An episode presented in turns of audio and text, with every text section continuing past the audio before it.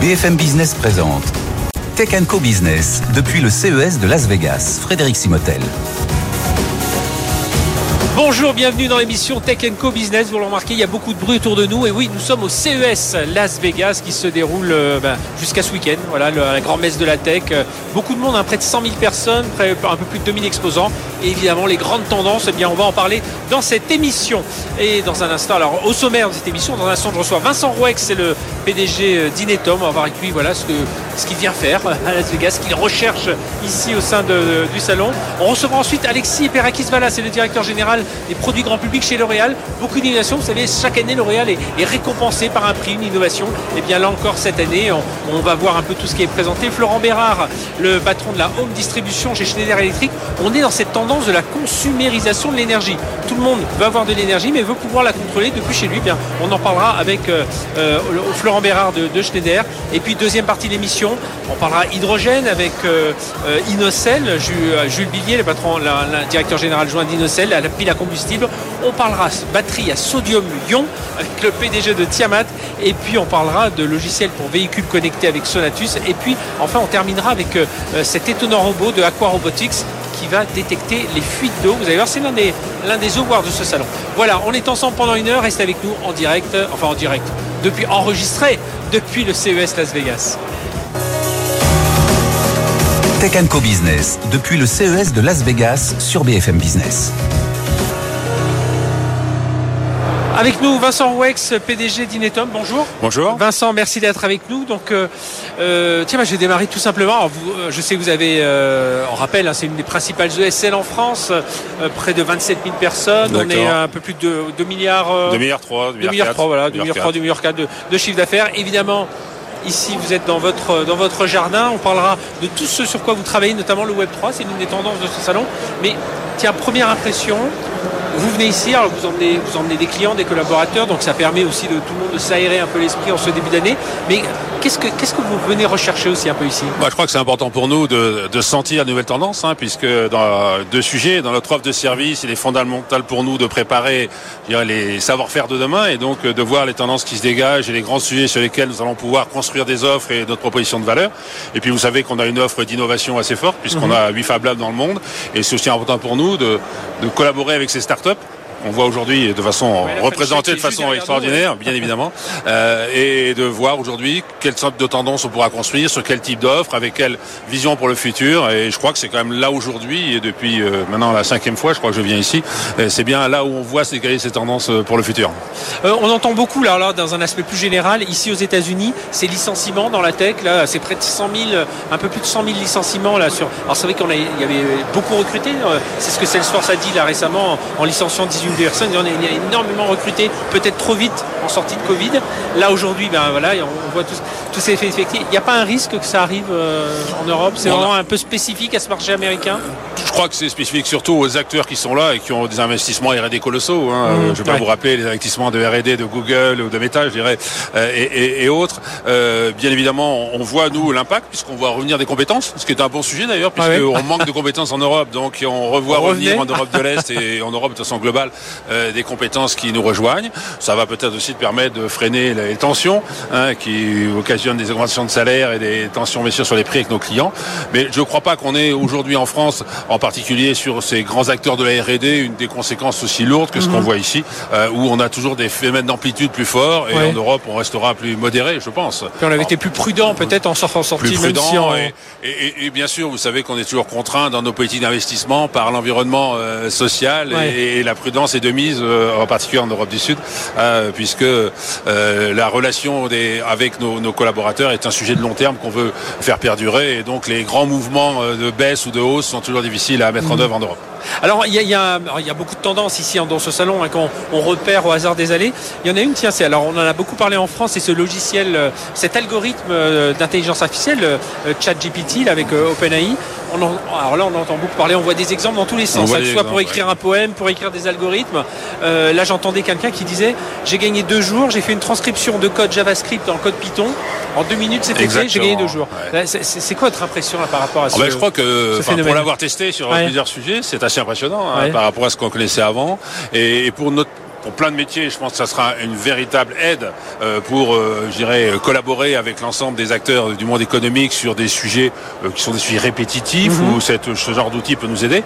Pour l'informatique, je pense que c'est un véritable outil puisqu'on voit bien aujourd'hui que la capacité de l'outil à, à, corriger votre code est un sujet fondamental. Donc on parle beaucoup de low code, de no code, ah mais ce type d'outil peut permettre d'aller plus vite, d'apprendre plus vite et, et, de produire plus vite. Ce qui là encore correspond à, à une augmentation de capacité euh, de façon globale et est une bonne nouvelle pour euh, l'industrie euh, IT et pour l'industrie de façon mhm. générale. Et ça, et ça, veut dire quand on est un, un, PDG comme vous, là, on le disait, près de 30 000 personnes, il faut qu'on soit un peu à l'affût aussi pour, tout d'un coup ne pas dire bah tiens euh, il y en a 15 000 je vais plus en avoir besoin il faut voilà préparer au métier de demain. Bien sûr et, notre capacité à imaginer ces métiers de demain à imaginer les, use cases donc les business cases qu'on va mm. pouvoir mettre en œuvre en s'appuyant sur soit des outils on avait de la GL historiquement hein, soit maintenant euh, ce type d'outils sont des sujets qui vont pouvoir améliorer notre productivité être capable d'être plus proche euh, de nos clients plus proche des besoins fonctionnels et d'être encore plus pertinent. Et comme nous sommes en manque de ressources en particulier sur l'Europe vous le savez bah, je dirais que c'est quelque chose qui va nous permettre d'accélérer, d'augmenter notre capacité, euh, notre capacité de développement et de réalisation. Donc on prend ça plutôt comme une bonne nouvelle, euh, en améliorant la qualité du code, en améliorant et en bénéficiant de, de, tout ce que cet outil peut nous permettre de bénéficier. Après, une vraie question, pour être un peu provocateur, c'est euh, est-ce que le, j'en parlais avec certains dans les, dans les rangs, est-ce que le métier de data scientist sera un métier qui aura une durée de vie le plus courte C'est une vraie question, je ne sais pas y répondre. Je pense que on sera plutôt dans une amélioration, une extension hein, de la fonction, plus qu'un remplacement aujourd'hui mmh. quand on voit les besoins. Et quand on voit l'introduction ce matin euh, du CIS avec l'agro, euh, le I agriculture, euh, c'est quelque chose d'impressionnant. On voit bien que l'IT, le digital, l'IA, la data est au cœur maintenant de tous les sujets et, et donc avec beaucoup d'avenir pour des entreprises autour de l'IT. On, on, le voit ici hein, d'ailleurs, on, on, sent aux États-Unis que ce, ce, lien entre l'IT, la data, le numérique et des industriels, alors dans l'agriculture, dans la santé, c'est beaucoup plus. Euh, nous, ça tarde, enfin, ça tarde encore. Ça a encore du mal à mêler les deux. Alors, je sais que des entreprises comme la vôtre y travaillent, mais ah, c'est compliqué. Hein. On voit encore ça comme de l'informatique souvent. Oui, on a eu une nette évolution en Europe sur ce sujet, mais c'est vrai qu'on est encore en retard quand on voit ce matin l'exposé de John Deere qui s'attend à voir l'ouverture du CIS avec euh, John Deere en, en, en, en keynote. Ouais, les, tracteurs, euh, les fermiers. Et, et c'est vrai qu'il y a encore énormément de champs d'investigation sur le e-agriculture avec là aussi une contribution au bien-être, au bénéfice global de la planète qui est fondamentale. Hein, et là, on voit bien ces grands acteurs de ce monde industriel, plus qu'en Europe, être euh, au devant et au devant mhm. de, cette technologie, euh, euh, promoteur de ces évolutions, de ces innovations. Et, je crois que là encore un peu de chemin à parcourir en Europe sur ces sujets-là. Alors, autre sujet sur lequel vous travaillez beaucoup, qui est une vraie tendance aussi ici, c'est tout ce qui est le Web 3. Il y a dans la, salle, si, si, enfin, ceux qui nous écoutent seront déjà, auront déjà quitté le, le, le, salon, mais euh, ceux qui sont au salon auront déjà quitté le salon. Mais il y a, il y a tout un espace Accenture notamment qui, qui fait tout un développement et on voit un peu tous les, les, les, les développement que l'on peut faire autour de ça. Chez Inetum, c'est là où vous avez une dizaine de Fab Labs, euh, certains spécialisés dans ce Web 3. Vous, vous, le sentez comment là, ce, ce Web ah, 3 Aujourd'hui, euh, on y croit beaucoup. Il y a eu quelques, bien sûr, quelques difficultés comme toute euh, technologie émergente, mais nous on croit beaucoup, en particulier en, en, dans le monde de l'éducation, par exemple, dans le monde de la santé. Et on voit bien que le monde de la santé est un des sujets qu'on voit émerger avec le green euh, de façon énorme. Et là, les applications euh, qu'on peut mettre en œuvre autour de, de, de ce sujet-là du Web 3 sont des sujets fondamentaux qui vont aujourd'hui apporter et, nous permettre une vraie contribution à l'amélioration euh, sociétale, mais aussi de permettre d'apporter des solutions à ce monde de l'éducation, ce monde de la santé, pour traiter des sujets qui étaient euh, autrefois impossibles à traiter. Là, là, vous, là vous, sentez qu'en France, on est, ça y est, on est, enfin en Europe, on est déjà lancé. Non, on le voit nous surtout de... sur des sujets dans l'éducation aujourd'hui, ouais. dans la santé. On est en retard sur le B2C, euh, le commerce. Mm -hmm. On est un peu plus prudent. Et moi, je vrai qu'à titre personnel, je suis un peu plus prudent sur le, euh, le, le métaverse du, ouais. du, du, centre commercial en ligne. Ouais. Euh, mais bon. Euh, euh, verra comment tout ça évolue. Mais en tout cas, les, les, vraies applications concrètes avec une vraie valeur ajoutée opérationnelle dans le monde de la santé, dans le monde de l'éducation, euh, sont fondamentales. Et je pense qu'il y, y, a un vrai sujet. Et bien sûr, ça s'alignera avec l'évolution des mentalités et l'évolution des générations qui seront plus ouvertes à ce type d'environnement. Vincent Wex, merci. Euh, PDG d'Ietom. Je vais vous laisser repartir dans les allées, là, courir après euh, les, voilà, les startups, les innovations, et puis euh, un peu de sport. Oui, là, on en fait beaucoup, hein, parce qu'on marche beaucoup, et surtout avec le grand, euh, le grand hall qui est à quelques kilomètres d'ici. Là, et on voit tout ce gigantisme américain. Merci, Merci d'avoir été avec nous Merci pendant ce, ce, voyage. Et puis, bah, nous, on poursuit. Dans un instant, on va parler euh, avec le patron euh, des produits grand public de L'Oréal. Euh, vous allez voir, là aussi, il y a beaucoup d'innovation dans ce domaine. À tout de suite.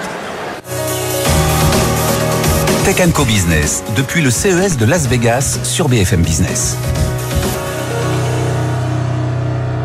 Au CES Las Vegas hein, où nous enregistrons cette, émission. Avec nous, Alexis Perakis-Vala, directeur général produit grand public du groupe L'Oréal. Bonjour. Bonjour. Alexis, merci d'être avec nous. Vous allez nous montrer un peu tout ce que vous avez euh, euh, présenté l'année dernière, cette année, avec toujours des awards. Hein. on récompense toujours. Mais la première question, c'est vrai. Alors ce matin, euh, la keynote du salon s'était inaugurée par John Deere, les tracteurs. Alors, on montre ce que vient faire John Deere. Il nous l'a expliqué. Et, vous, alors ça fait quelques années hein, que L'Oréal et la tech, la biotech, vous êtes totalement imprégnés. Mais voilà, quand quand vous parlez avec vos amis, vous leur dites je vais, je vais à Las Vegas, les gens vous disent euh, mais tu vas y faire quoi? Alors vous, vous venez y faire quoi? C'est une bonne question et, nous chez L'Oréal, on a été la première société de beauté euh, en fait mhm. à être à venir au CES. On est venu pour la première fois il y a en 2015, il y a 8 ans. Et en fait, on est venu, c'est le résultat d'une vision, c'est que nous on est on est on est convaincu que la technologie peut vraiment euh, accélérer et démultiplier le pouvoir de la beauté. On est, mhm. on est convaincu que la technologie, ça peut rendre la beauté plus performante, euh, plus personnalisée, euh, plus respectueuse de l'environnement et plus inclusive. Et c'est pour ça qu'on vient au CES et c'est pour ça que année après année, on présente des choses, on gagne des prix comme vous le dites. Alors justement, quand vous présentez les choses, comment on fait pour sortir de l'effet gadget et se dire on est vraiment en train de sortir? Alors on va en parler là, c'est un, un, enfin, un appareil à colorer les cheveux, mais là on a vu aussi un appareil pour les gens déficients euh, qui ont des soucis de, de, de, tremblement des mains, enfin voilà, pour, se mettre du rouge à lèvres. Il y a d'autres appareils pour euh, que vous présentez ici cette année qui est le pour se faire le maquillage des, des, Je vois des sourcils. Bah, j'ai bien suivi un peu. On, a pu voir au CES Veil. Et comment on fait justement pour se dire, oh allez, je regarde ça d'un œil en me disant c'est amusant, mais euh, je, ne le verrai jamais dans, ma salle de bain. Non, mais vous avez raison. On veut surtout pas euh, présenter des gadgets. Euh, on veut présenter des produits qui vraiment résolvent une, une tension consommateur. Et euh, les produits que vous avez cités sont des bons exemples. C'est vrai que euh, cette année, euh, un des grands thèmes, c'est l'inclusion. Et ce produit de maquillage qui s'appelle Apta mhm. est un, permis qui permet, un produit qui permet de se maquiller quand on a des problèmes de mobilité de la main ou du bras. Euh, et en fait, il y a plus de 50 millions de personnes dans le monde qui ont des problèmes de mobilité. C'est dès qu'on met la masse, on se dit oui. Voilà, et ça permet, du coup, ça permet de euh, d'appliquer un rouge à lèvres, etc. Et c'est vraiment un, très bel exemple qui montre que grâce à la tech, on peut rendre la beauté plus inclusive. Mhm. euh, donc ça, c'était une grande tension consommateur. Et l'autre, qui est une innovation qu'on a présentée l'année dernière et qui est intéressante parce qu'elle a eu euh, le prix des 100 inventions de l'année par Time Magazine ah cette année, hein, de toutes catégories confondues. C'est un produit pour se colorer les cheveux qui s'appelle Color Sonic. Et en fait, c'est un produit, ça, ressemble un peu, leur, comme on est en radio aussi, ça, ressemble à un peu un fer à lisser, voilà. Ça ressemble un peu à un fer à lisser, ça sort par là, mais c'est un peu, c'est un peu comme le Nespresso de la coloration, parce que vous avez une, vous avez une cartouche euh, avec votre couleur que vous mettez euh, que vous mettez dans l'appareil et puis après vous vous colorez et c'est non seulement très performant, très efficace, mais aussi très écologique parce qu'en fait vous ne gâchez pas du tout de couleur parce que vous pouvez la réutiliser et c'est une cartouche qui est faite en mhm. carton et donc qui euh, utilise beaucoup moins de matériaux qu'une cartouche de qu'un pack de coloration normal. Et alors justement parce que ça, ça, transforme aussi vos business models parce que bon alors on peut acheter ces produits à l'unité mais après le principe aussi c'est d'avoir une sorte de service, de l'abonnement. Ça aussi hein, c'est alors c'est pas nouveau parce que vous l'appliquez déjà sur certains produits mais c'est quelque chose auquel euh, bah là d'habitude on vendait un produit de beauté et puis euh, terminé. Là aujourd'hui, ça fait partie aussi de ces innovations, de, cette nouvelle façon de commercialiser. Non, non, mais la notion de service, elle est absolument clé. Et c'est un autre exemple, parce que c'est vrai qu'au-delà du produit, la tech peut être un service incroyable, et notamment pour aider les consommateurs à naviguer devant euh, l'immensité de l'offre beauté. Mhm. Aujourd'hui, par exemple, on a des applications sur smartphone qui vous permettent, vous, de vous prenez une photo de vous, un selfie, ça analyse votre peau en direct et ça vous dit quelle routine soin de la peau vous pouvez mhm. avoir. On a des produits, vous pouvez euh, essayer de manière virtuelle des rouges à lèvres. On a des produits qui euh, font la même chose sur votre couleur des cheveux. De cheveux. Vous prenez une photo de vous et vous pouvez utiliser de manière virtuelle plein de couleurs, euh, plein de couleurs pour voir quelle couleur qui vous va. Donc c'est un, c'est un énorme aide pour démocratiser le savoir de la beauté et mhm. pour aider des millions de consommateurs à travers le monde de trouver le bon produit pour eux. Et vous arrivez à ne pas créer de, je, vais, je vais employer un vieux terme, de fracture numérique, mais avec vos salariés justement, les collaborateurs, collaboratrices qui doivent bah, apprendre à, vendre ce type d'outils, à accompagner euh, leurs clients. Et euh, voilà, ça c'est des outils, on va dire, assez simples. mais euh, quand on parle d'applications smartphone, Bon, on sait qu'il y a certains qui peuvent être un peu réticents, hein, même une application assez simple et assez ergonomique. là aussi, un gros apprentissage à faire auprès de, vos collaborateurs. Oui, absolument, auprès des collaborateurs, auprès des consommateurs. Mais c'est là où c'est très intéressant de venir dans des endroits comme le CES, parce que en termes de ce qu'ils appellent le UX, donc qui est l'expérience utilisateur, c'est vrai qu'il y a beaucoup de choses très inspirantes pour voir comment on rend la tech simple comment on la rend accessible. Et puis vous avez, vous avez raison de parler de collaborateurs parce que chez nous, pour nous, chez L'Oréal, c'est extrêmement important de former nos collaborateurs, de les préparer mhm. euh, au monde futur Et d'ailleurs, moi je suis là aussi parce que j'ai un concours interne mondial dans ma division où les gens présentent des projets et les gagnants en fait, viennent, au CES. Et donc il y a toute une équipe ici de gens du Vietnam, d'Amérique latine, ah de France, des US, qui viennent en fait en learning expedition pour euh, pour se pour euh, se développer, pour se former, et ça c'est très important pour nous aussi chez L'Oréal. Alors euh, Alexis Verakis Vala, attendez, je prononce Perakis Vala, voilà que je prononce bien votre nom quand même. vous travaillez beaucoup avec des startups hein, pour ces différents produits dont vous avez parlé. C'est quoi la bonne recette? Ça fait quelques années que vous travaillez avec eux. C'est quoi la bonne recette quand on est un groupe L'Oréal, alors multimarque, voilà des, des milliers de, des dizaines de milliers de collaborateurs travailler tout d'un coup avec une petite entité, ils sont 5, 6, 40, mais en tout cas voilà, c'est un autre modèle, il faut aller vite euh, avec eux, il faut qu'ils s'adaptent, enfin que l'un et l'autre s'adaptent. Comment vous, quelle est votre recette chez vous chez L'Oréal? Bah, Je pense qu'il y, a un point qui est culturel, c'est que nous chez L'Oréal, on est une très grande entreprise, on est, le, on est le leader mondial de la beauté, mais on essaye, on essaye depuis toujours de cultiver un esprit entrepreneurial, euh, un goût pour le risque, et souvent quand on travaille avec ces startups, euh, ça clique euh, mhm. parce que euh, on partage avec eux un esprit pionnier, un certain goût du risque, cet esprit d'aventure qui est vraiment qui est vraiment inscrit dans, dans, dans, l'esprit de Donc c'est vrai qu'on travaille avec des startups. En plus, on travaille avec des startups du monde entier mhm. parce que par exemple, on, on, présente aussi un produit de coloration pour les sourcils, comme vous dites, qu'on a on qu'on a travaillé avec une startup coréenne on travaille avec des startups californiennes, etc. Mais c'est vrai qu'on a en commun ce goût de l'innovation et ce goût de créer des objets pionniers. Mhm. Est-ce que tout ce qui est autour de la transition écologique, évidemment, vous y faites euh, attention dans la conception de, vos produits hein, sur euh, tout un tas de, sujets, mais vous sentez aussi dans ce, dans ce salon qu'autour de l'électronique, euh, voilà, autour de, vos produits, vous y réfléchissez aussi de se dire tiens comment se, se faire colorer les, cheveux ou, l'appareil pour se maquiller pour ceux qui ont des problèmes de mobilité.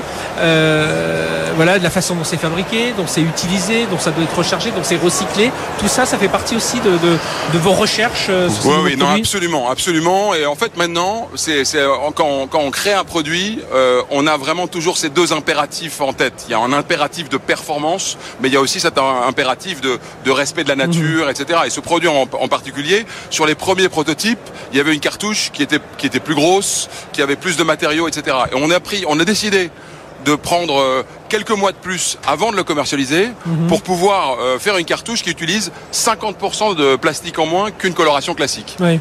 Est-ce que, là, donc on parle de biotech, est-ce que pour vous, le, numérique, ça pourrait être aussi un moyen d'aller vers la, la health tech, enfin, tout ce qui est le santé, la santé, la bien-être, le bien-être, est-ce que ça, c'est aussi des, pistes qui sont envisagées? Parce que le numérique, ça fait tellement, on imagine l'appareil pour les, personnes à, enfin, qui ont des soucis de mobilité pour se, maquiller, donc qui contrôlent un peu mieux leur, euh, leur mouvement ça pourrait être utilisé pour un tas de, solutions. Est-ce que ça aussi vous y réfléchissez d'aller explorer un peu des, des univers qui sont pas loin des vôtres, mais qui sont pas forcément ceux de, ceux de la beauté? Écoutez, nous on est, on est très concentré sur le métier de la beauté, mais euh, un des premiers produits qu'on avait euh, présenté au CES, c'était un senseur de rayonnement UV ah oui, c'est vrai. Euh, qui permettait du coup et là on était dans la beauté puisqu'on était dans notre rôle nous on, on offre des produits de protection euh, solaire mais qui vous permettaient en fait de savoir quand quand est le bon moment pour appliquer votre création et c'est vrai que ça c'est un peu un produit c'est des produits frontières parce que il est évident que mhm. les produits solaires sont des produits qui, qui protègent votre santé sur la durée. Euh, Aujourd'hui, vous pensez que L'Oréal est en passe de réussir ce, ce mariage entre la tech vos métiers du cosmétique, de, la beauté Parce qu'on sait que c'est la grande difficulté. Aux États-Unis, on a l'impression que ça se fait plus naturellement parce que je sais pas, c'est culturel. Ils naissent plus facilement avec le, numérique entre, les mains et puis euh, euh, voilà tout, tout ce qu'il peut y avoir derrière comme service et tout ça. Nous, on sent qu'en Europe, c'est souvent un peu plus compliqué, mais euh, enfin voilà, vous pensez qu'on va, on est en train d'y arriver? Enfin, vous, vous y arrivez en tout cas chez L'Oréal? Non, en tout cas, je pense qu'on peut être fier d'avoir non seulement avec L'Oréal un champion français de la beauté, mhm. mais euh, maintenant vraiment on devient un champion français de la beauty tech. Et bon, alors nous on le dit, on le sent, mais euh, ce qui est aussi important pour nous, c'est de voir que d'autres d'autres s'en rendent compte. Le fait d'être quand même dans Time Magazine, dans comme les 100 innovations de l'année, c'est quand même très fort. On rappelle, avec on est, on est une des sociétés les cheveux. à côté de Samsung, à côté de Nokia, à côté de Google, à côté de qui a le plus de prix mhm. d'innovation euh, au CES année après année euh, et on vient chaque année et on se sent maintenant euh, vraiment intégré, dans cet écosystème dans cet écosystème tech en apportant notre savoir-faire beauté bien, bien évidemment. Alexis Perakis, voilà, merci d'être venu parler, directeur général produit grand public du groupe L'Oréal. Donc avec cette innovation qui était l'année dernière et qui est dans les 100 produits euh, du Time Magazine. Et puis bah, on espère le même succès pour les, les deux présentés euh, cette année. Merci d'avoir été avec nous. Merci beaucoup vous. ici au CES, on se retrouve euh, tout de suite dans un instant. On va parler de, alors on va changer d'univers. On va aller chez avec Schneider Electric sur toute la partie électrique consumérisation de l'énergie. C'est aussi l'une des tendances de ce salon CES 2023. Tech Co Business, depuis le CES de Las Vegas sur BFM Business. Tech Co Business c'est reparti. On est ici, on enregistre cette émission depuis le CES Las Vegas. hein, vous savez que c'est déroulé euh, cette, cette semaine. Et nous sommes avec euh, Florent Bérard. Bonjour. Bonjour. Florent, merci d'être avec nous. Vous êtes vice- vice-président stratégie résidentielle chez Schneider Electric. Tout ce qui peut, les équipements autour de la maison. Et on va en parler justement avec vous. Tiens, première question. Euh, vos premières impressions 2023. Moi, alors dans votre domaine, l'énergie, ce qui m'a un peu euh, sidéré, c'est dans ce hall-là. Il y a la, la French Tech, il y a toutes les startups, il y a beaucoup de monde. On parle, enfin, je vois plein de sociétés avec des petites batteries portatives. Enfin, l'énergie, c'est l'un des, des gros, la gestion de l'énergie, c'est l'un des gros sujets hein, de, de Ah, ce tout à fait, ouais, 2023. ouais. On, on est d'accord. L'énergie, c'est un gros sujet d'inquiétude, mais aussi un sujet d'opportunité. Et euh, au CES, pour nous, il était évident d'être présent. On parle d'innovation, on parle de technologie, on parle de futur. Et donc, c'était vraiment important pour nous d'être d'être présent et de proposer aussi ce qu'on fait. Alors, parlez-nous de, de votre innovation. Ça s'appelle Wiser. Alors, ça, c'est c'est plutôt pour les, les particuliers. Alors, pour l'instant, vous ciblez, et c'est là aussi votre présence, le marché américain, mais euh, on va voir que, évidemment, ça va nous intéresser tous aussi euh, euh, européens. Euh, le principe, c'est que le, le consommateur soit lui-même, euh, soit producteur, s'il a des panneaux, des panneaux solaires, mais qu'il soit vraiment euh, l'utilisateur, le gestionnaire. Il va basculer vers pour recharger sa voiture, pour, euh, enfin voilà, on est vraiment dans cette consumérisation de l'énergie, puis surtout ce pilotage de l'énergie par un par un utilisateur Ah, et, de, et façon tout à fait simple et ergonomique. Absolument. On appelle ça même Alors, Schneider Home. bien du micro, voilà. On appelle ça Schneider Home. Et aujourd'hui, nous, ce qu'on souhaite faire, c'est vraiment proposer à chacun des solutions pour euh, rendre les maisons autonomes en énergie. Et donc, donner l'opportunité à chacun de produire, stocker, mesurer et contrôler Mhm. sa gestion énergétique. Donc, ça va être très simplement, je rends du travail, je charge ma voiture, je me mets à cuisiner, je lance une machine. Est-ce que je peux faire tout ça sans qu'il y ait une coupure de courant? Donc c'est l'intelligence pour accompagner le besoin du consommateur, lui donner du confort, mais en même temps réduire sa facture et forcément aussi réduire son empreinte carbone. Donc ça, ça se présente. Alors, je prends l'exemple de quelqu'un qui a du panneau photovoltaïque. Donc il a son onduleur pour voilà pour avoir une, une, une quali- qualité quand même de, cou- de courant. Et derrière, vous vous proposez toute la solution pour euh, brancher la voiture, pour euh, piloter tous les équipements de, de, de la maison. C'est ça l'idée? Ouais, tout à fait. Tout part du tableau électrique. Oui. Il faut quand même savoir que Schneider, euh, dans le monde, un tableau électrique sur quatre est de marque Schneider. Mhm. Et donc notre expertise est dans le tableau. Tout part du tableau électrique qui va venir mettre en relation l'ensemble des éléments. Donc on parle des panneaux solaires, d'une batterie de recharge, d'un- d'une charge électrique et aussi de l'ensemble des équipements de la maison pour l'éclairage de la lumière par exemple. Et donc à travers le tableau, on a l'ensemble de ces éléments sont en relation et il y a vraiment une intelligence pour que l'usage soit optimisé afin de réduire l'usage mais aussi réduire donc la facture à la fin du mois pour les pour les ménages. Et, et là, vous adressez euh, là, le, le marché américain. C'est vraiment un marché fort pour vous dans, dans, dans ce domaine-là? Tout à fait. Nous sur le résidentiel, on est présent partout dans le monde. Oui. Le marché américain, c'est un quart de ce qu'on fait. Donc c'est un gros marché.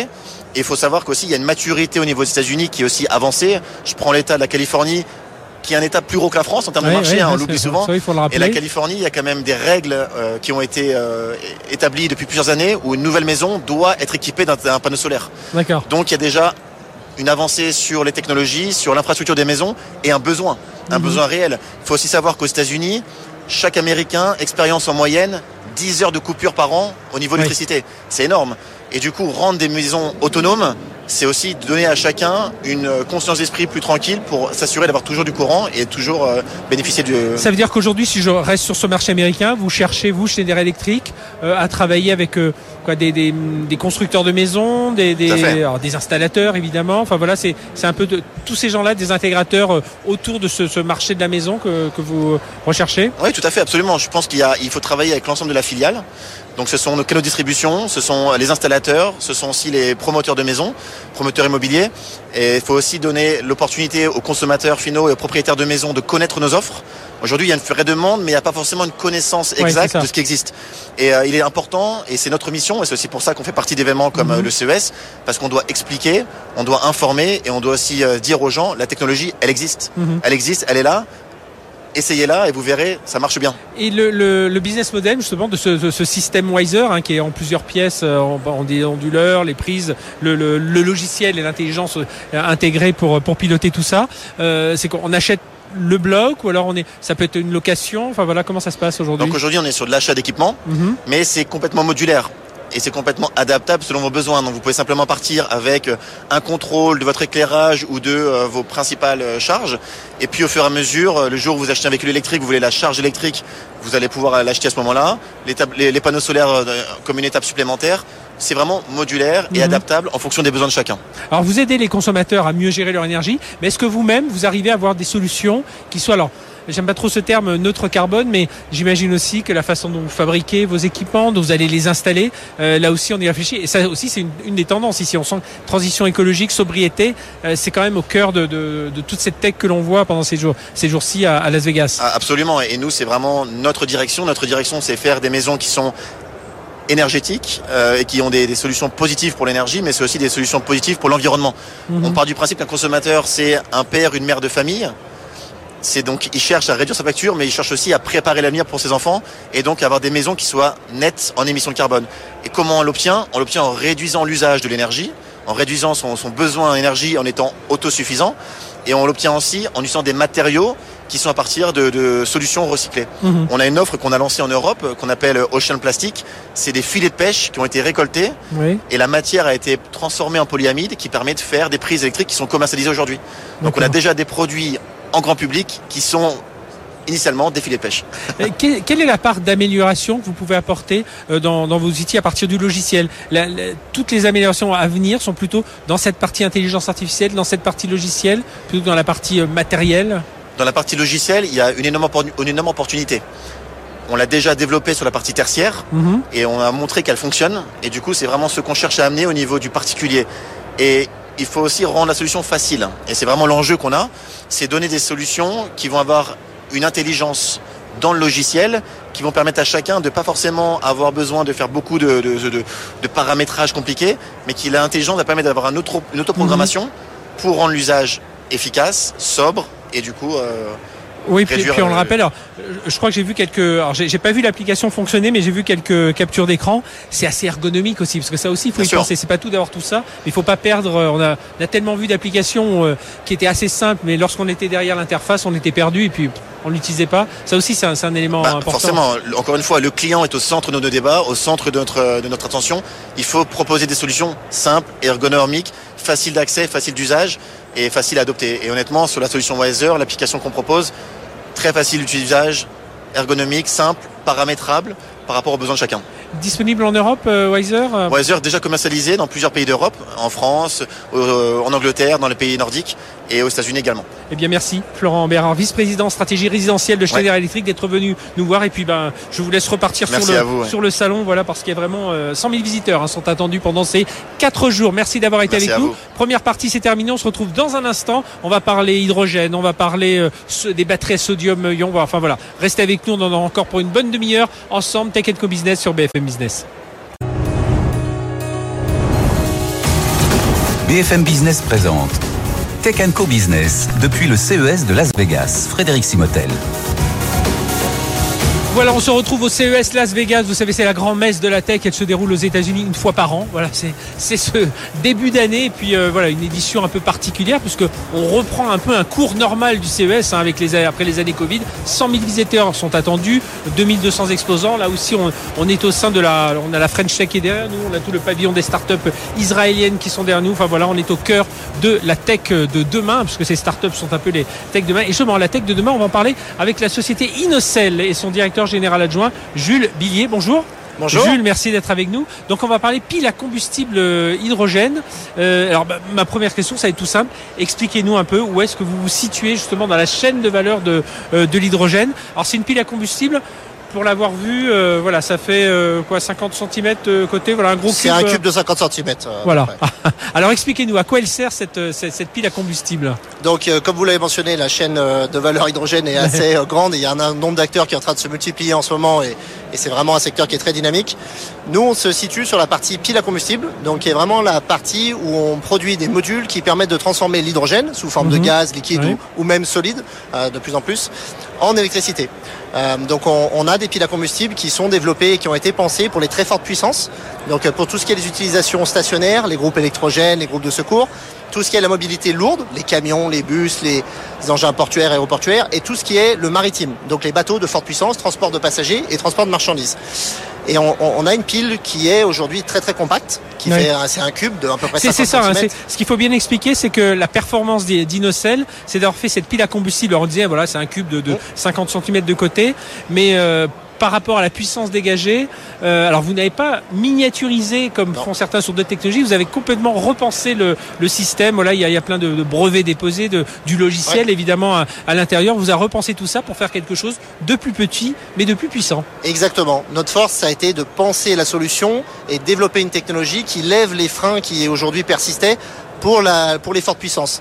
Et vraiment d'avoir un bloc unitaire et une pile au combustible qui soit pensée pour la forte puissance et qui du coup est extrêmement compacte, euh, qui est trois fois plus compacte, euh, ce qui existe aujourd'hui sur le marché. À un, pour un niveau de puissance, on a un poids et un volume euh, qui aujourd'hui sont, sont extrêmement restreints. Les avantages, c'est ça, c'est le, le poids, le volume, euh, le- moins de risque aussi si c'est si c'est plus compact. On peut en ajouter Ouais. plusieurs, donc ça, voilà, on a encore une puissance plus importante, c'est ça? Exactement. Aujourd'hui, bon, c'est 300 kW, c'est 410 chevaux, c'est-à-dire que c'est un moteur de camion de 44 tonnes à peu près. Ouais. C'est modulaire, on peut les paralléliser, ces modules, aller jusqu'à 3 MW. Aujourd'hui, on a une solution 3 MW qui est contenue dans un conteneur de taille standard, 20 Mhm. pieds. Euh, donc c'est- vraiment euh, une solution qui permet à les fortes puissances d'être intégrée et d'être une réelle alternative aux énergies fossiles Oui. et aux moteurs à, euh, à combustion, euh, parce que c'est très compact et on a un niveau de durabilité, d'efficience et de modularité, mais aussi de réactivité qui est à un niveau très avancé, ce qui lui permet d'être une réelle alternative aux énergies fossiles et de concurrencer aujourd'hui ce qui existe sur le Et marché. puis ce qui est intéressant, c'est que vous arrivez quand même là au bon moment. Souvent au CES, on arrive un peu, un peu beaucoup trop tôt. Donc euh, super innovation, mais on a du mal à la vendre et elle se, elle se perd un peu dans le temps. Mais vous, alors surtout sur tout ce qu'on appelle le, euh, voilà, bah, pour pour remplacer des groupes électrogènes, hein, le, le stockage statique. Là, vous arrivez en plein, euh, c'est c'est le boom du marché en ce moment. hein. on, on a vraiment eu une convergence des facteurs et, et des différents événements qui, qui font qu'on est au bon moment et au bon endroit. Euh, Il y a vraiment euh, une fenêtre de, de tir et de marché qui s'est réduite sur l'hydrogène avec les différentes crises énergétiques qui sont en cours et qui ont accéléré euh, les choses. Euh, les acteurs euh, privés mais aussi publics sont en train de mettre des fonds extrêmement importants et Mhm. d'accélérer. Donc c'est vraiment le moment d'apporter des solutions au marché et des solutions qui soient pertinentes et efficaces. Donc on travaille dans cette optique-là et avec des partenaires sur l'ensemble de la chaîne de valeur oui. pour la production, vous, la distribution. du CEA, hein, faut, faut le dire. Voilà le. C'est une CEA technologie le- qui a été développée en première phase au CEA. Ça fait 25 ans qu'ils travaillent sur les piles à combustible ouais. avec des développements qui ont été disruptifs et majeurs ces dernières années.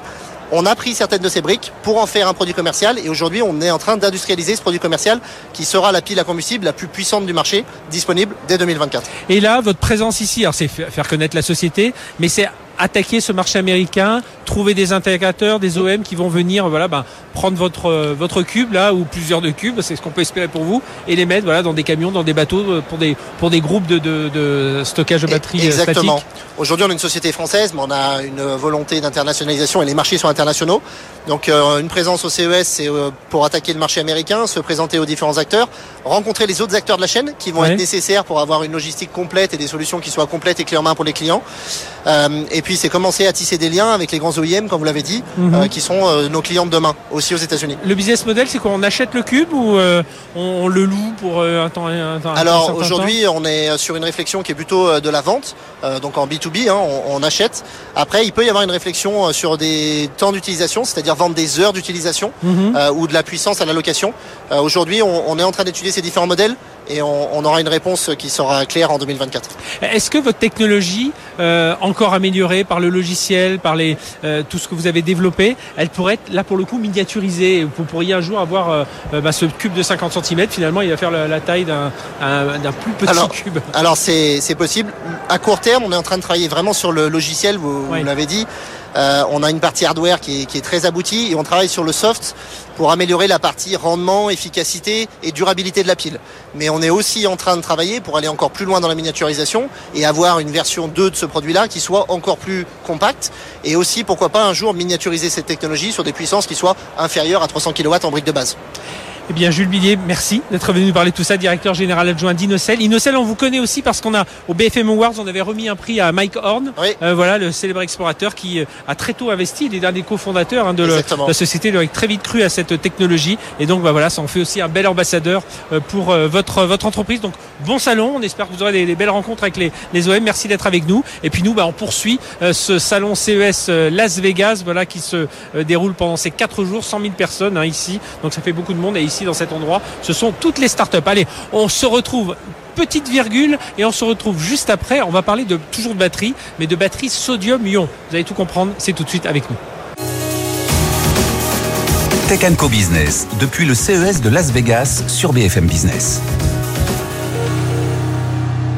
Et on se retrouve au salon Las Vegas, CES Las Vegas. On vient à l'instant de parler de piles à combustible hydrogène, mais on va rester un peu dans cet univers de l'énergie avec une batterie. Alors pas une batterie à lithium, euh, une batterie justement, il n'y a pas de lithium, il n'y a pas de cobalt, il n'y a pas de nickel. C'est une batterie à sodium-ion. C'est la société Tiamat qui fait ça. Jeune entreprise créée en 2017, une vingtaine de personnes aujourd'hui. Et nous avons son PDG avec nous, Hervé Boeuf. Bonjour. Bonjour. Donc PDG de, de Tiamat. Alors, voilà, expliquez-nous un peu. Alors, vous en avez une sur place. Alors, pour ceux qui nous regardent en, en- qui nous écoutent, pardon, en radio, voilà, c'est la taille d'un d'un smartphone, voilà, d'un Voilà. petit smartphone assez plat. Alors, quel est le principe de cette batterie Donc, je disais ni nickel, ni cobalt, ni lithium-ion. Alors c'est ça la grosse différence par rapport aux batteries mainstream, je dirais, qui, qui euh, repose sur des éléments euh, euh, que vous citiez, c'est que celle-ci effectivement repose sur l'élément sodium, euh, dont le principe de, de passage d'ion de, de- l'électrode positive à négatif est le même.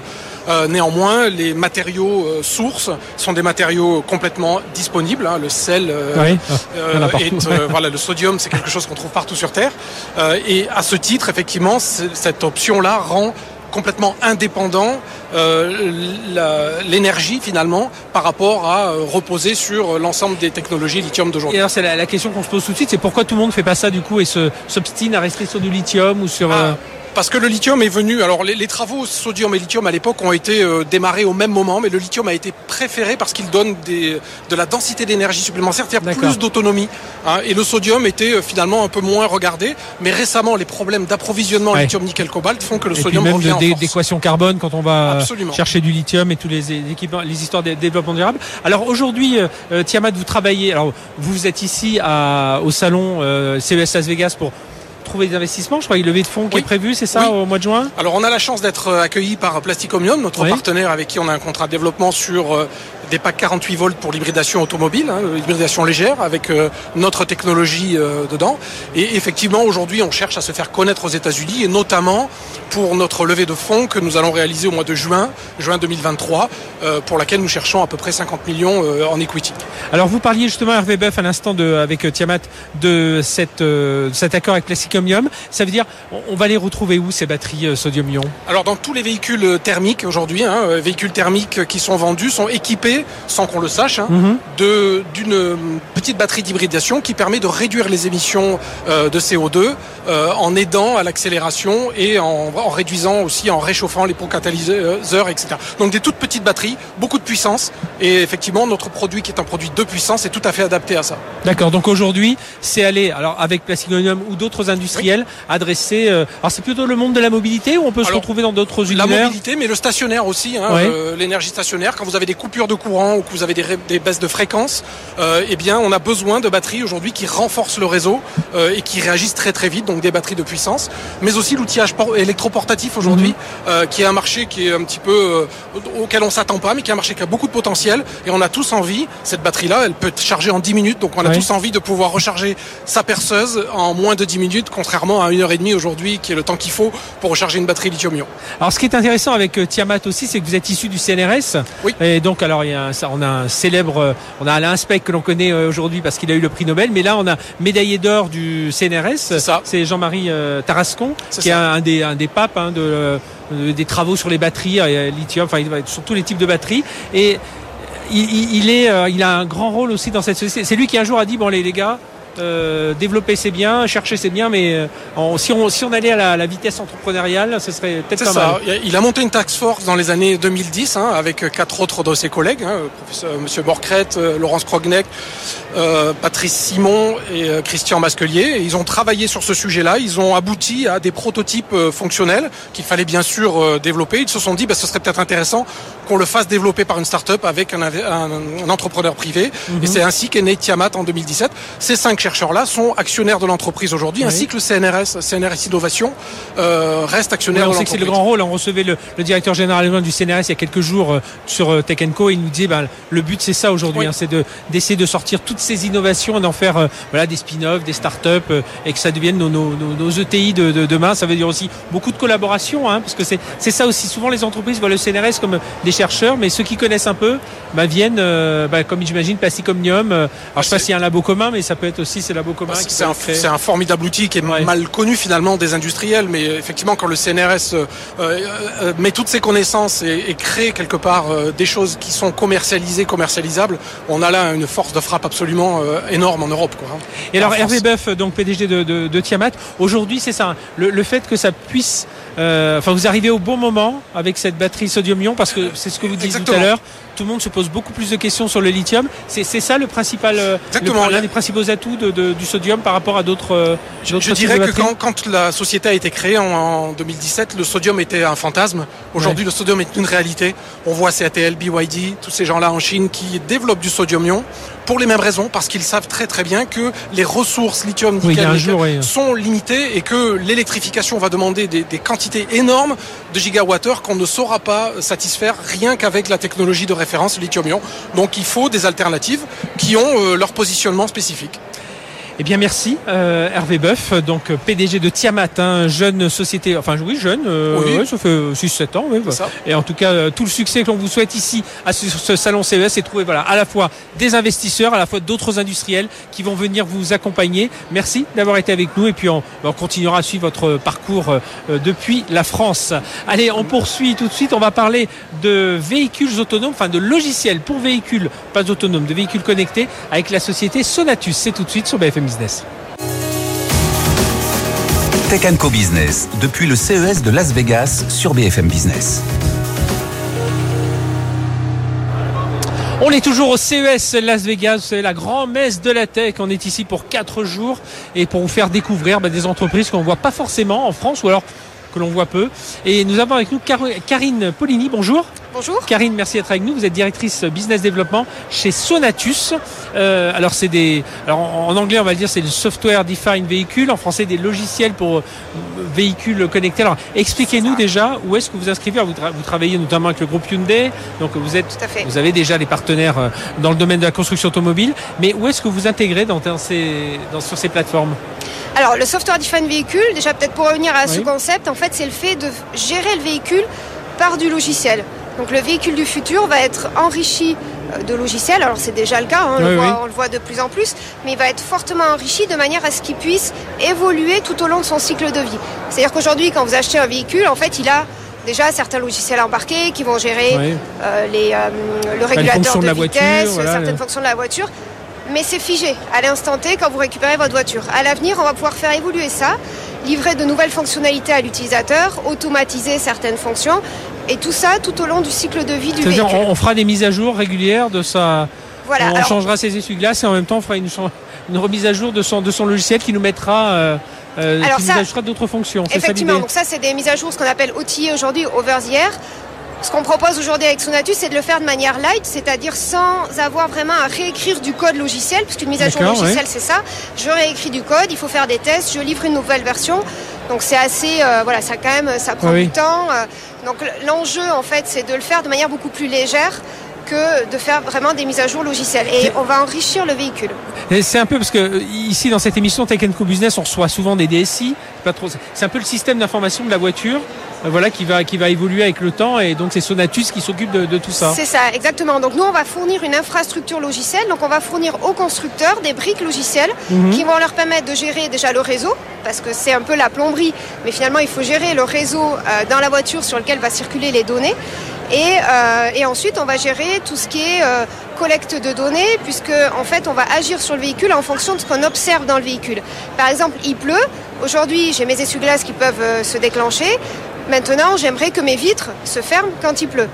Et ça, c'est des fonctionnalités qu'on va pouvoir délivrer peut-être 3 ans, 4 ans, 5 ans après que vous ayez acquis le véhicule. Ça, veut dire que vous allez intégrer des, euh, une sorte d'API un peu de tous les, constructeurs. On parle des essuie-glaces. Alors je ne sais pas si vous travaillez avec eux, mais un Bosch, euh, voilà, va vous dire, ben voilà, moi voilà le type de données que je sors de, de mes capteurs, de mes essuie-glaces, un, fabricant voilà de vitres, euh, un fabricant. Enfin voilà, c'est ça que vous allez intégrer. Vous êtes au cœur de, de, cette intégration, c'est ça? On va travailler au niveau de ce qu'on appelle les ECU, qui sont des sortes de petits ordinateurs qui gèrent chaque fonction du véhicule.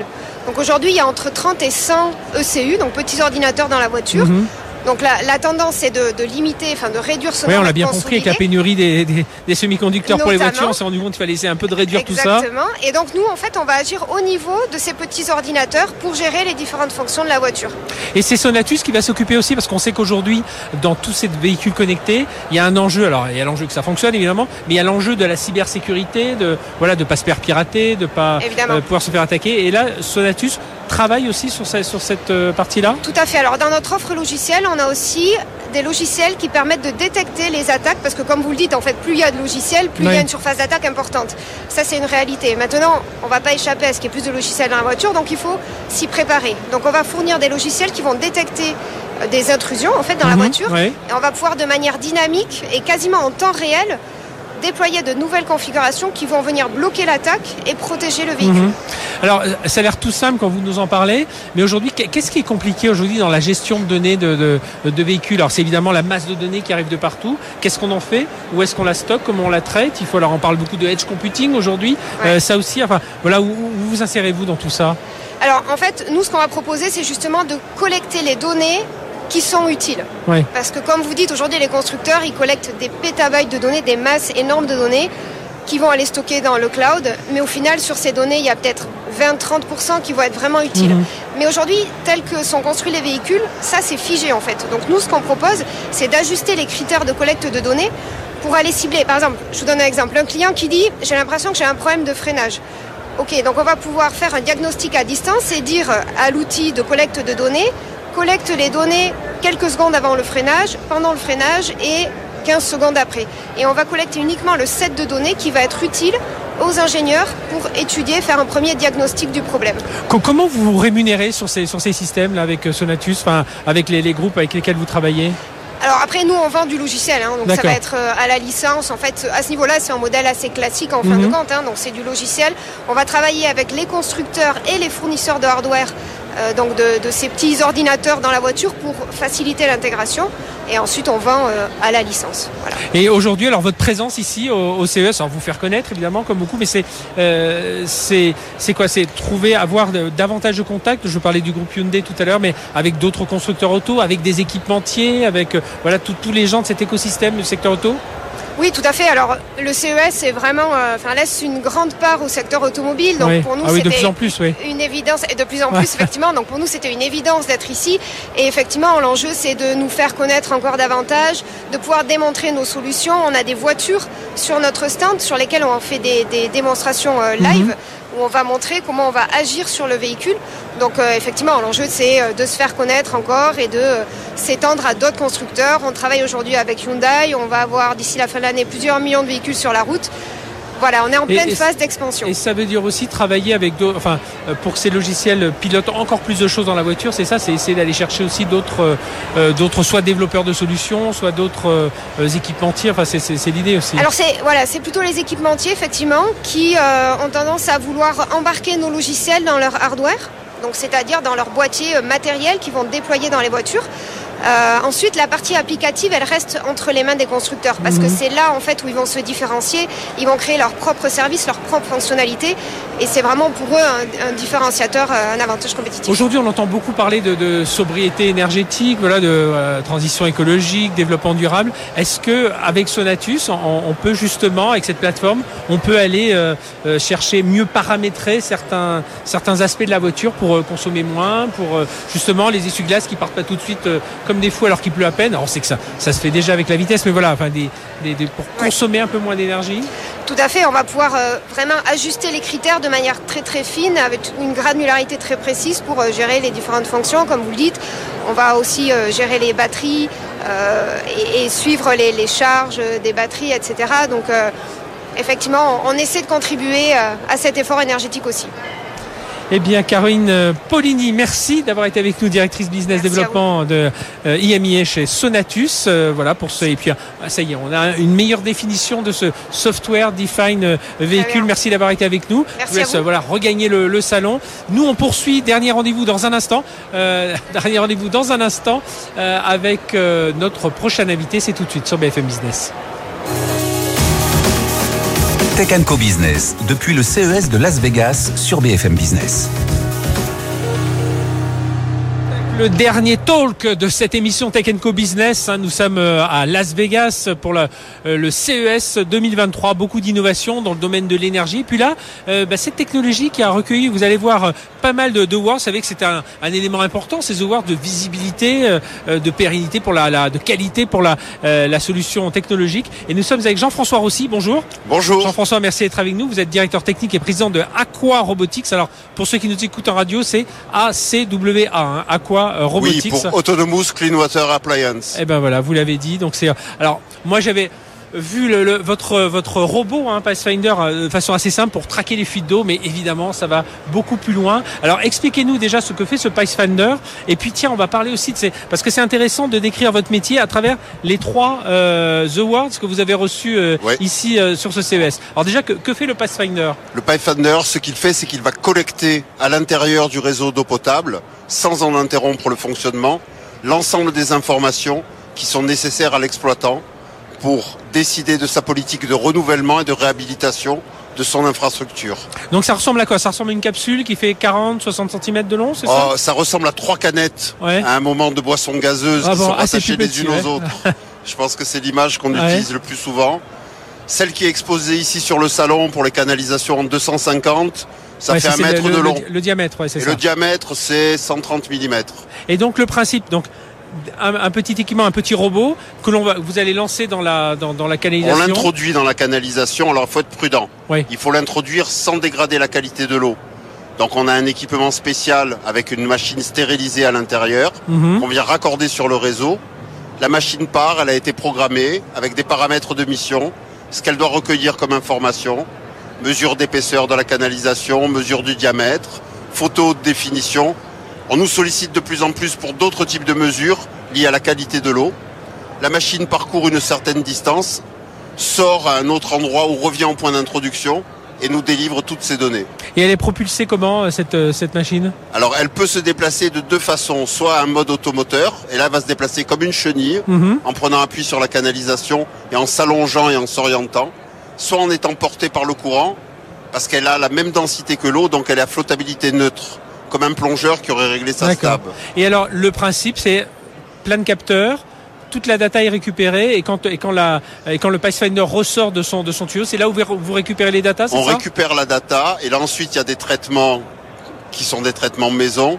Et ce qu'on va livrer en fait c'est un ensemble de points géolocalisés, coordonnées GPS et profondeur. Et on va rattacher les mesures qu'on a effectuées à ces points. Ça peut être des mesures mais ça peut être aussi de l'image par exemple. Mhm. Ça peut être des enregistrements sonores pour identifier des fuites. Et vous allez analyser, par exemple, vous pouvez détecter les points de rouille ou une petite fissure dans un tuyau, mais ça va être détecté. C'est pas à un moment où la chenille passe et dit ah là je toque, je, je marque. C'est vraiment Alors, à la sortie en analyse de data. Comment ça se passe On peut faire plusieurs choses. Par exemple, le traitement d'image, on peut le faire en embarqué. Ça veut dire qu'on peut détecter à un moment l'emboîtement de deux tronçons. Et si on voit qu'il y a quelque chose qui n'est pas vraiment conforme, on peut prendre on... plus d'images. D'accord. Plus d'images. Mais la plupart du temps, les traitements vont se faire dans un second temps quand la machine est revenue à terre, puisqu'on emploie le vocabulaire de la ah marine, oui. en fin de mission. Et là, on traite les données qui ont été collectées. Et alors, avec ce Pathfinder d'accord robotique, donc trois awards. Alors, expliquez-nous, parce que justement, ça, ça, définit bien votre métier, je trouve. Alors, le premier award, ça a été l'award Sustainability. Donc, à un moment, développement durable. Parce qu'on travaille, nous, à préserver la ressource. Mmh. D'accord? En limitant à un moment les fuites et en donnant de meilleures informations à l'exploitant, on va essayer ouais, d'optimiser à un moment le ratio entre ce qui est prélevé dans la nature et ce qui est ensuite livré mmh. à l'homme. Le deuxième award, Human Security for All, On est quand même très fiers de celui-là. Il n'y en a eu que 7 attribués. Ce sont des awards cette année qui ont été lancés avec le concours des Nations Unies. L'objectif, c'est une technologie vraiment dédiée à la sécurisation des personnes. Mhm. Le troisième, c'est Smart Cities, ville intelligente. Oui, ça là, on a eu la plus haute distinction, donc le Best of Innovation Award. C'est la nécessité aujourd'hui pour les agglomérations, en France et partout dans le monde, de préserver ce patrimoine. La valeur résiduelle du réseau d'eau en France, c'est quand même 100 milliards Mhm. d'euros. C'est un patrimoine qu'on doit à tout prix préserver. Donc ça, ça veut dire que vous travaillez à la fois sur cette partie robot, mais cette partie, la partie logicielle, c'est vous aussi ou alors vous vous intégrez d'autres On a euh, développé la totalité de la Ouais. technologie qui est dans notre machine, les aspects mécaniques, l'électronique embarquée, l'informatique embarquée et l'informatique terrestre. Et, et là, Jean-François Rossi, donc directeur technique et, et président d'Aqua Robotics, votre présence ici, c'est se faire connaître des investisseurs, voilà, d'être au CES. c'est- quoi Au-delà d'avoir des, des awards. Au-delà d'avoir des awards, parce qu'après tout, hein, c'est pas l'objectif. Ben déjà, ça nous permet de rencontrer la totalité des acteurs de l'écosystème Ouais. français. Et C'est vrai, plus là, simple de vous êtes au cœur de, ce French Village Ça nous permet aussi de valider à un moment ce qu'on avait déjà euh, identifié, à savoir que la problématique des réseaux d'eau potable est prégnante partout dans le monde. Mhm. Et ça nous permet aussi d'avoir une première approche sur le marché nord-américain. Même si pour l'instant, ce qui est planifié, c'est développement France et Europe, Ouais. on sait très bien que de toute façon, à 24 à 36 mois grand maximum, on sera présent sur le marché US. C'est de l'eau uniquement ou on va pouvoir euh, aller vers de, bah, du pétrole, euh, voilà, d'autres euh, types de, de l'eau liquide dans les canalisations De l'eau potable essentiellement. Ça représente quand même 50 millions de Oui, kilomètres. déjà, oui, il faut déjà. Donc déjà, il y a de quoi faire. Euh, on est beaucoup sollicité par l'industrie, l'agroalimentaire par exemple. Mais on est aussi sollicité par les gens de l'oil and gas, non pas pour les pipelines, mais pour tout ce qui est par exemple réseau anti-incendie. Ouais, pour être Alors, certain une que raffinerie, ça peut avoir 50 km de réseau anti-incendie. Et là, on est dans notre Ouais. domaine. pas de fuite, euh, pas de perte de pression, euh, une autre Pas de qualité. dégradation à un moment de la canalisation. Eh bien, merci Jean-François Rossi d'être venu nous parler de tout ça. Et puis bravo pour ces trois awards, donc directeur technique et président Aqua Robotics ACWA. Merci d'avoir été avec nous. Merci de nous avoir suivis sur cette émission Tech Co Business Weekend. Donc depuis le CES Las Vegas, on a essayé de vous faire partager euh, certaines des technologies. Il y en a tellement. On pourrait passer 24 heures ici à vous faire des émissions. On n'aurait pas assez de temps pour vous dire tout ce qu'on a découvert ici. Et on est loin du gadget. Je crois que vous l'avez bien compris avec euh, nos invités d'aujourd'hui et, Aqua Robotics euh, en, en l'occurrence. Allez, on se retrouve la semaine Alors, malheureusement pas même heure, même endroit, mais on se retrouvera quand même sur, euh, sur nos chaînes, sur BFM Business. Mais n'oubliez pas les replays, les podcasts et bien entendu sur vos box hein, dans la, la chaîne Tech Co TV. Excellente semaine sur BFM Business. Tech Co Business, depuis le CES de Las Vegas sur BFM Business.